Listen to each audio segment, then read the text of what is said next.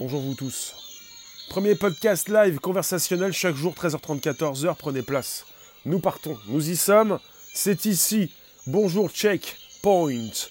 N'hésitez pas, vous pouvez donc récupérer le lien présent sous ces vidéos pour le proposer dans vos réseaux sociaux, groupe page et profil.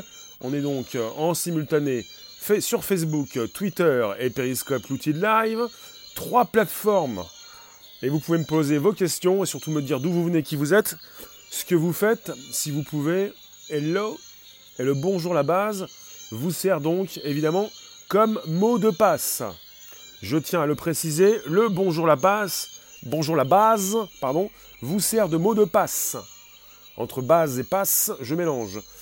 Votre mot de passe, c'est donc le bonjour la base, le hashtag consacré. Donc tu es d'Avignon, tu es hypnotiseur, magnétiseur, bonjour. Alors, euh, il s'agit pour moi de continuer donc ce grand chemin euh, qui nous mène souvent euh, dans la tech. Et vous avez justement dans cette revue qui s'appelle Nature une technique qui a été présentée récemment. Et un grand sujet pour cette semaine, évidemment, il fallait bien que nous en parlions, cette possibilité de décoder les signaux cérébraux. La possibilité donc de savoir ce que vous allez dire sans pour autant que vous l'ayez dit. Une technique, une méthode, euh, un implant peut-être qui pourrait être destiné d'abord à ces personnes qui ont donc des soucis comme euh, des maladies, un manque, un handicap. On parle d'une expérience qui a été menée sur cinq personnes traitées pour une épilepsie. Et évidemment, euh, on parle souvent donc de progrès de la tech qui sont souvent donc destinés à, la médecine et à ses patients.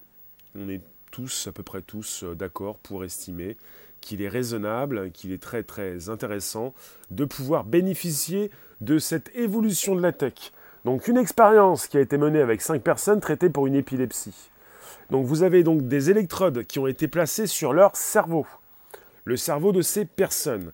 Merci pour les partages, n'hésitez pas. Vous pouvez me retweeter sur vos comptes Twitter respectifs. Vous pouvez inviter vos abos. Vous pouvez récupérer ce lien présent sous ces vidéos pour le proposer dans vos réseaux sociaux, groupes, pages, profils et partout où vous pensez donc qu'il serait donc nécessaire que nous soyons.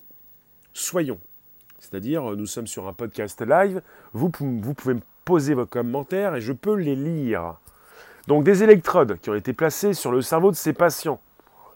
Ces personnes ont été donc invités à lire à voix haute des phrases prédéfinies. Il s'agit, pour ces personnes de, de lire du texte, de pouvoir donc bouger leur mâchoire. Il s'agit donc de pouvoir faire parler des personnes qui peut-être ne parlent plus, mais il s'agit de faire fonctionner leur mâchoire. Donc il s'agit donc de leur faire lire à voix haute des phrases prédéfinies. Le but donc était, d'identifier, grâce aux électrodes, les signaux cérébraux responsables de l'articulation des mots. Bonjour Vapi.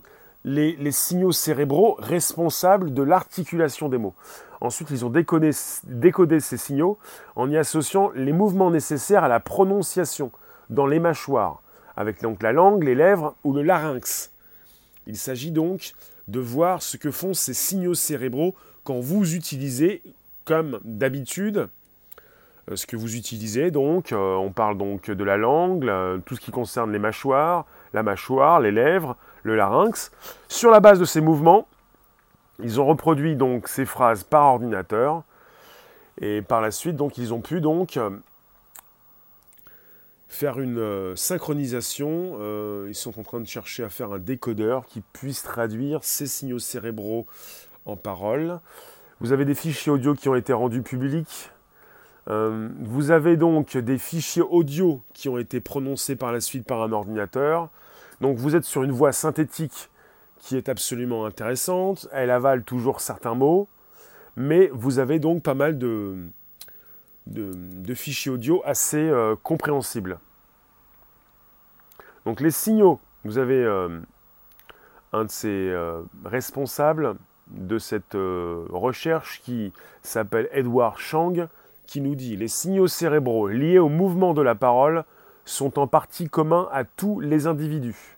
Il sera un jour possible qu'un décodeur paramétré sur un individu doué de la parole serve à un patient incapable de parler, qui pourra le contrôler grâce à sa propre activité cérébrale.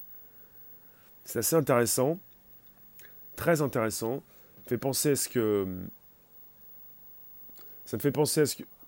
Ça me fait penser à ce que Facebook. Euh, Monsieur Mark Zuckerberg, euh, a présenté il n'y a pas si longtemps, une de, ses conférences annuelles, lorsqu'il pouvait parler de sa section Build 8, la section dans laquelle euh, sont donc construits ses projets du futur,